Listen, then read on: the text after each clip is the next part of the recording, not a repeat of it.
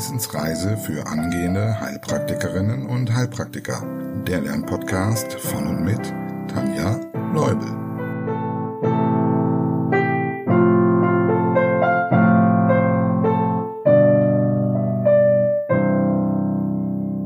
Hallo und herzlich willkommen zu Folge Nummer 62. Unser heutiges Programm sieht vor, die Physiologie der Lunge fertig zu bekommen, um nach der Weihnachtspause durchzustarten mit Untersuchung und Pathologie. Natürlich erst, nachdem wir überprüft haben, wie viele Zahlen du dir von der letzten Folge merken konntest. Und, wie es sich gehört, nachdem ich die neuen Wissensreise-Unterstützer begrüßt habe. Das sind diesmal passend zur Veröffentlichung des Meetings und der Exklusivfolge letzte Woche Verena, Sigrid, Silke, Julia und Annika. Wow, herzlichen Dank. Ihr helft mit, dass der Podcast weiter produziert werden kann. Herzlich willkommen in unserer Community. Möchtest auch du, dass die Wissensreise weitergeht und du noch viele neue Folgen bekommst? Dann schau doch mal bei Steady vorbei. Vielleicht ist ein passendes Paket für dich dabei. Oder sogar eine Geschenkidee für deine Lernpartner oder Lernpartnerinnen. Es gibt ab sofort die Mitgliedschaft bei der Wissensreise auch als Geschenk. Falls du also einer lieben Freundin, einem Lernpartner oder sonst jemandem, der sich für unsere Themen interessiert, eine Freude machen möchtest, schenk ihm doch eine solche Mitgliedschaft. Auch hier gibt es die ganz normalen Pakete, also monatlich, jährlich, und es ist natürlich eine Einmalzahlung. Ihr könnt dann zusammen an den Fragestunden teilnehmen, euch über die Exklusivfolgen austauschen und wenn du das mittlere Paket nimmst, hätte er oder sie sogar 10% Nachlass auf jedes Coaching bei mir. Du findest alles dazu auf der Wissensreiseseite bei Steady. Du kannst mich aber auch gerne fragen, wenn noch etwas unklar ist. So, was weißt du noch von unserer letzten Folge? Starten wir mit einer Kurzwiederholung. Und diese soll heute mal ein stumpfes Abfragen sein, der Namen und der Größen, die wir in der letzten Folge gelernt haben. Ich habe mir überlegt, einen Zeitstempel oder wie auch immer das heißt, in die Folge zu setzen, damit du die Größen bei Zeiten immer mal wiederholen kannst, ohne dann immer wieder die Folge durchspielen lassen zu müssen oder eben suchen zu müssen. Also, Memo an mich, ich muss den Zeitstempel einbauen. Welche Atemgrößen fallen dir spontan ein?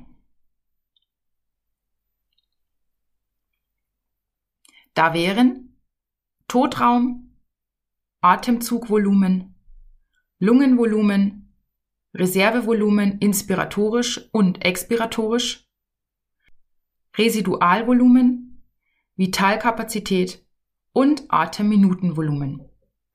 Diese acht Größen gehen wir jetzt noch einmal kurz durch, damit sich auch die Zahlen gut in deinem Kopf verankern. Was ist der Totraum und wie viel Volumen beinhaltet er? Der Totraum bezeichnet den Raum aller Strukturen, die an der Luftleitung zu den Alveolen hin beteiligt sind, aber nicht am Gasaustausch. Es ist im Prinzip also Luft, die als Platzhalter hin und her geatmet wird. Und dabei handelt es sich um ungefähr 150 Milliliter.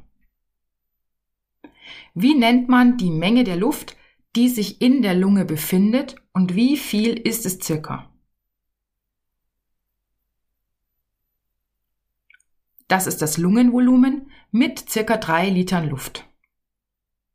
Was beschreibt das Atemzugvolumen? Nenne auch hier direkt die Größe. Es beschreibt, wie viel ein Mensch durchschnittlich in Ruhe bei einem normalen Atemzug einatmet. Es beträgt circa 500 Milliliter. Wir können über das normale Atemzugvolumen hinaus einatmen, wenn nötig. Wie viel mehr geht da und wie nennt man diese Größe?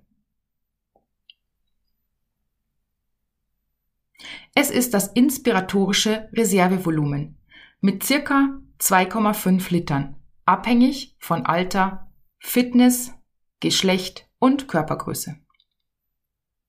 Dann nenn mal gleich das Pendant dazu.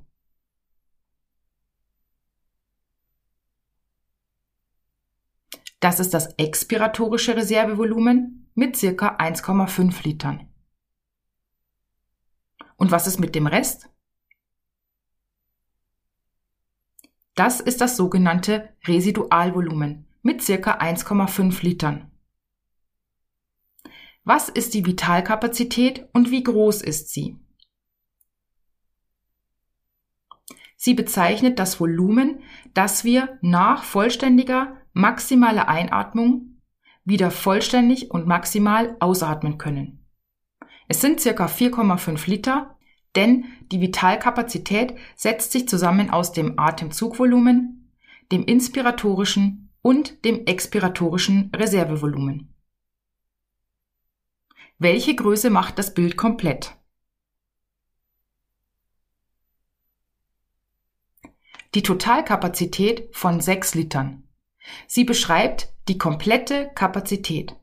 Also Atemzugvolumen, inspiratorisches und expiratorisches Reservevolumen plus das Residualvolumen. Oder kurz Vitalkapazität plus Residualvolumen. Was ist die normale Atemfrequenz? Sie gibt an, wie oft man in Ruhe pro Minute atmet. Bei einem gesunden Erwachsenen sind es circa 15 bis 18 Atemzüge pro Minute.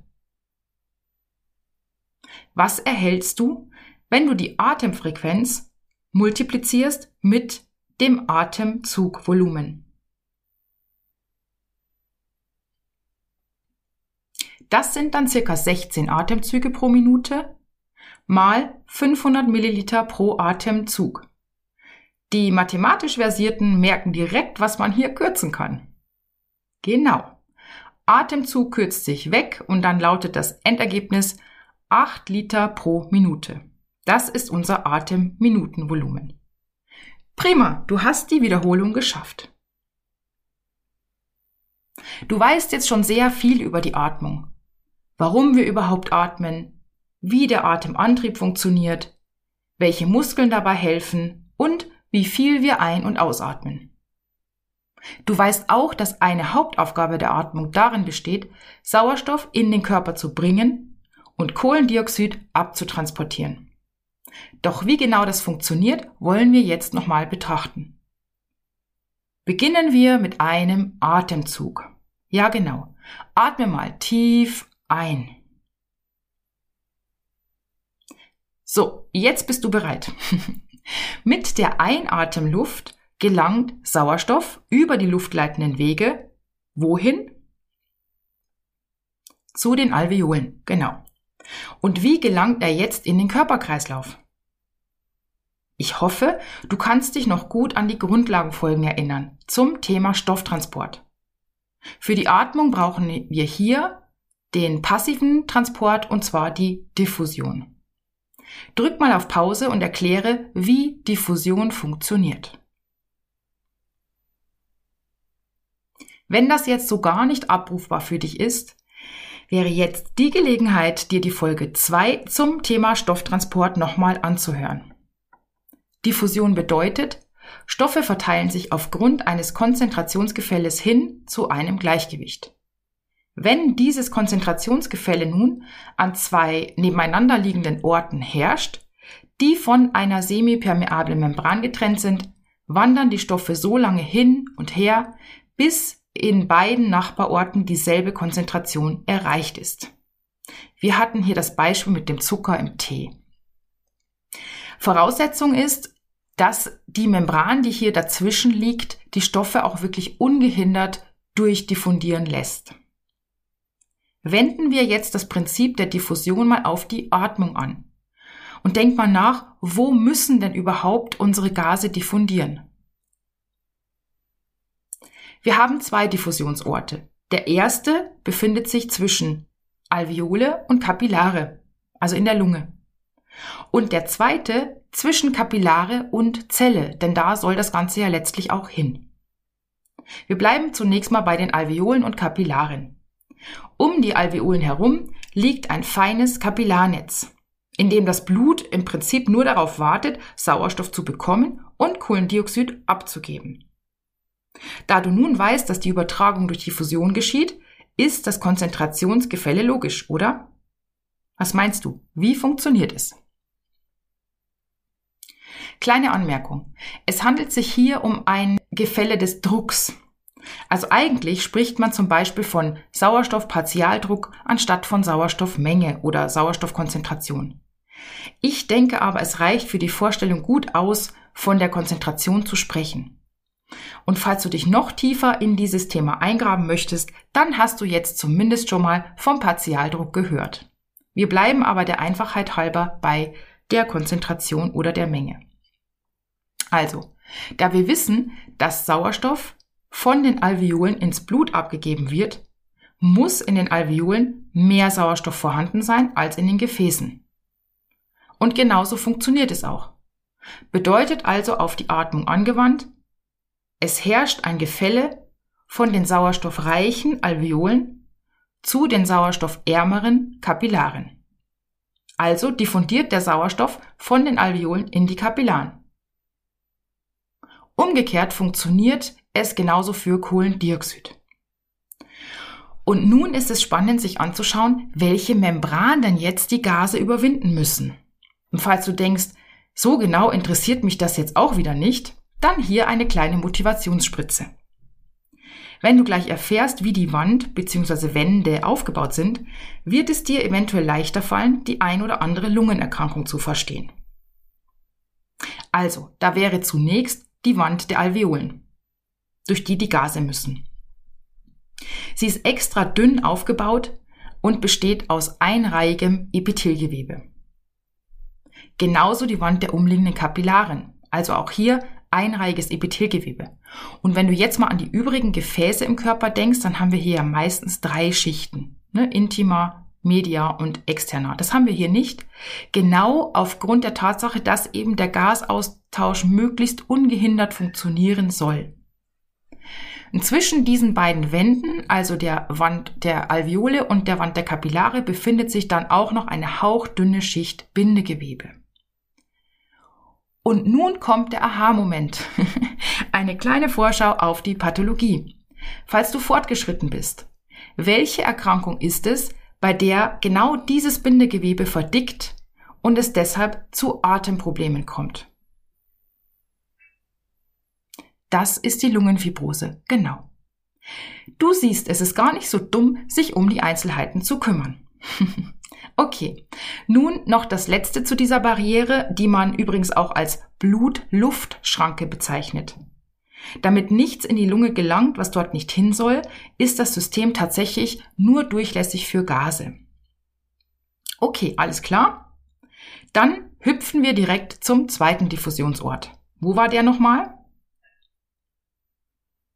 Genau, zwischen Blutkapillare und Zelle.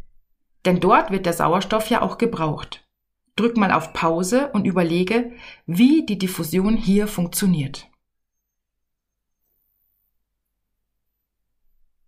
Der Sauerstoffgehalt im Blut ist höher als im Gewebe. Folglich diffundiert der Sauerstoff in die Zellen. Das funktioniert noch mit dem Zwischenschritt, also über den Zwischenzellraum, aber auf jeden Fall auch über Diffusion.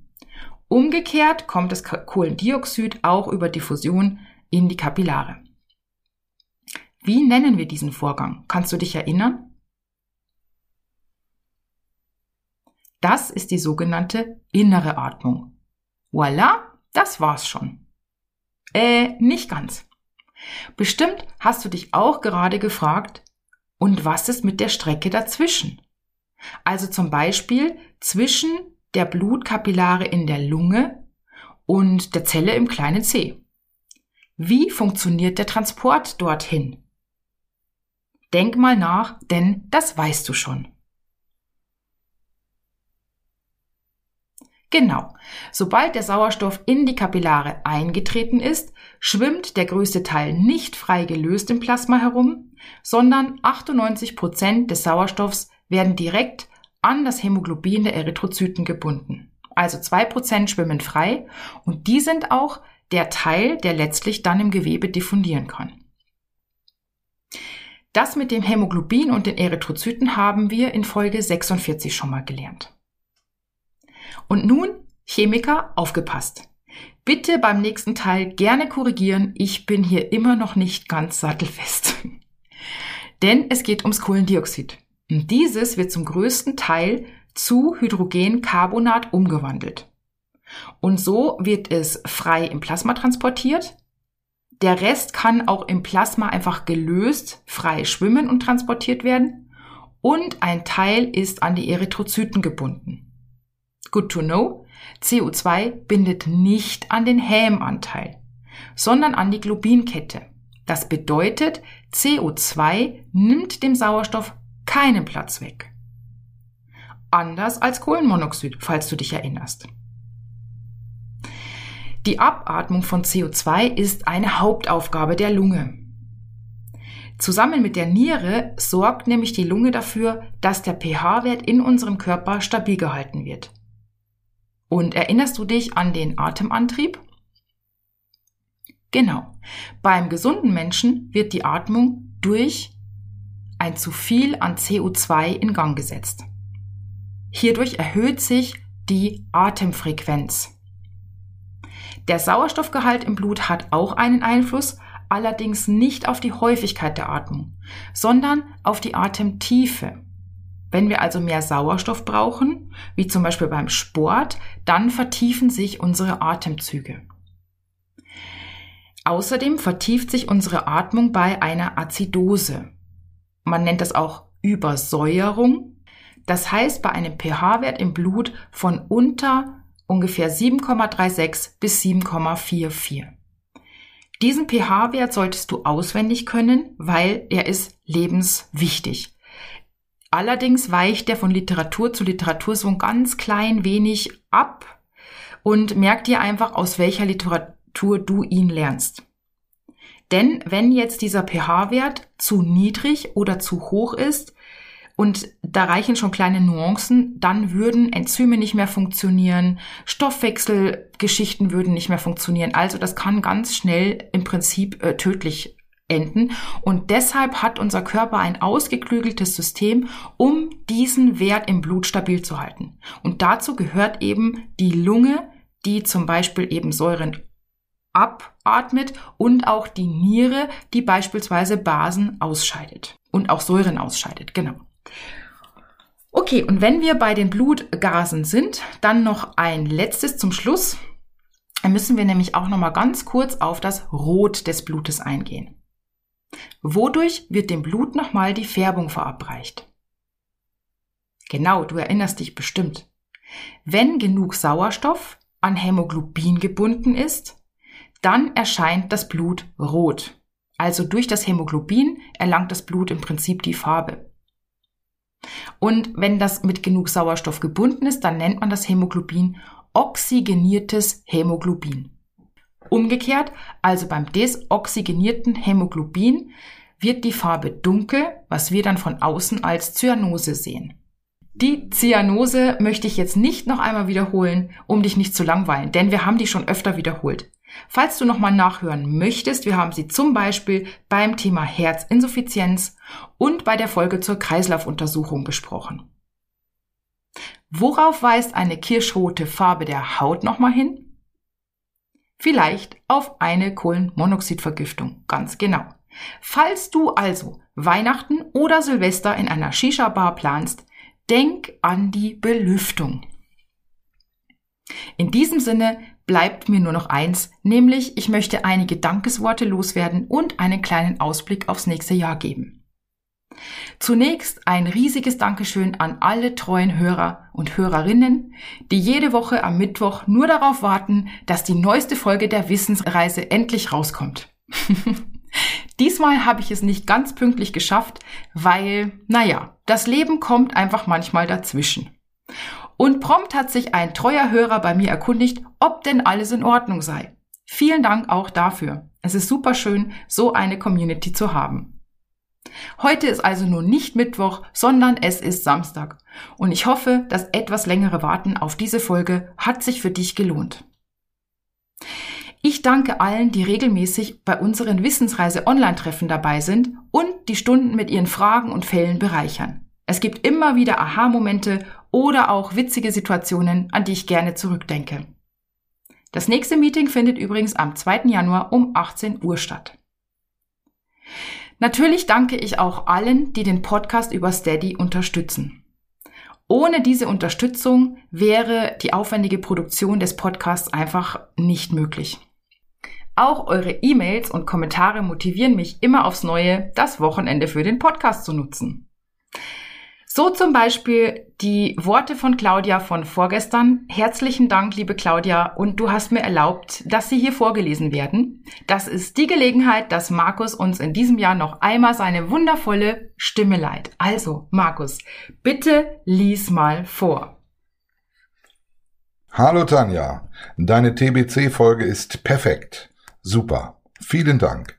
Ich bin sehr dankbar über die Infektionskrankheiten folgen, denn wie du bemerkt hast, ist es nicht möglich, alle gemeinsam auf einmal zum Schluss zu lernen.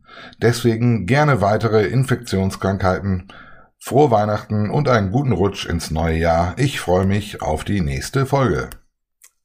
Danke, Markus. Lieben, lieben Dank auch für deine Unterstützung in dem Jahr. Du hast uns sehr oft schöne Fragen gestellt und wir hoffen, dass du auch nächstes Jahr wieder dabei bist. You are welcome. See you next year. Vielen Dank. Bye. Übrigens gibt es immer noch Mitgliedschaften zu verschenken. Falls du also noch ein Last-Minute-Geschenk brauchst, guck mal gerne nach. Dann noch einen lieben Dank an alle, die meinen YouTube-Kanal abonniert haben und oder mir auf Instagram folgen. So können mehr Menschen auf den Podcast aufmerksam werden und zu unserer Gemeinschaft hinzukommen. Und natürlich als letztes ein riesengroßes Dankeschön an meine Coaches. Ihr bereichert mein Leben jeden Tag aufs Neue. Ich liebe es, jeden Einzelnen und jede einzelne von euch auf eurem Weg so intensiv begleiten zu dürfen und eure individuellen Lücken finden zu dürfen, um sie zu füllen. Vielen herzlichen Dank für die tolle Zeit. Ja, apropos Zeit, ich werde die Zeit nun ein wenig nutzen, um zu regenerieren und die vielen Veränderungen und Neuigkeiten des Jahres 2022 Revue passieren zu lassen. Die Wissensreise macht also eine kleine Winterpause und wir starten nächstes Jahr dann durch mit der Pathologie der Lunge. In diesem Sinne wünsche ich dir fröhliche Weihnachten und einen tollen Start ins Jahr 2023. Deine Tanja.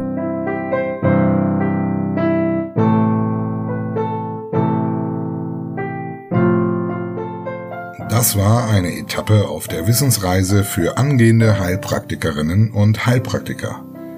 Der Lernpodcast von und mit Tanja Leubel.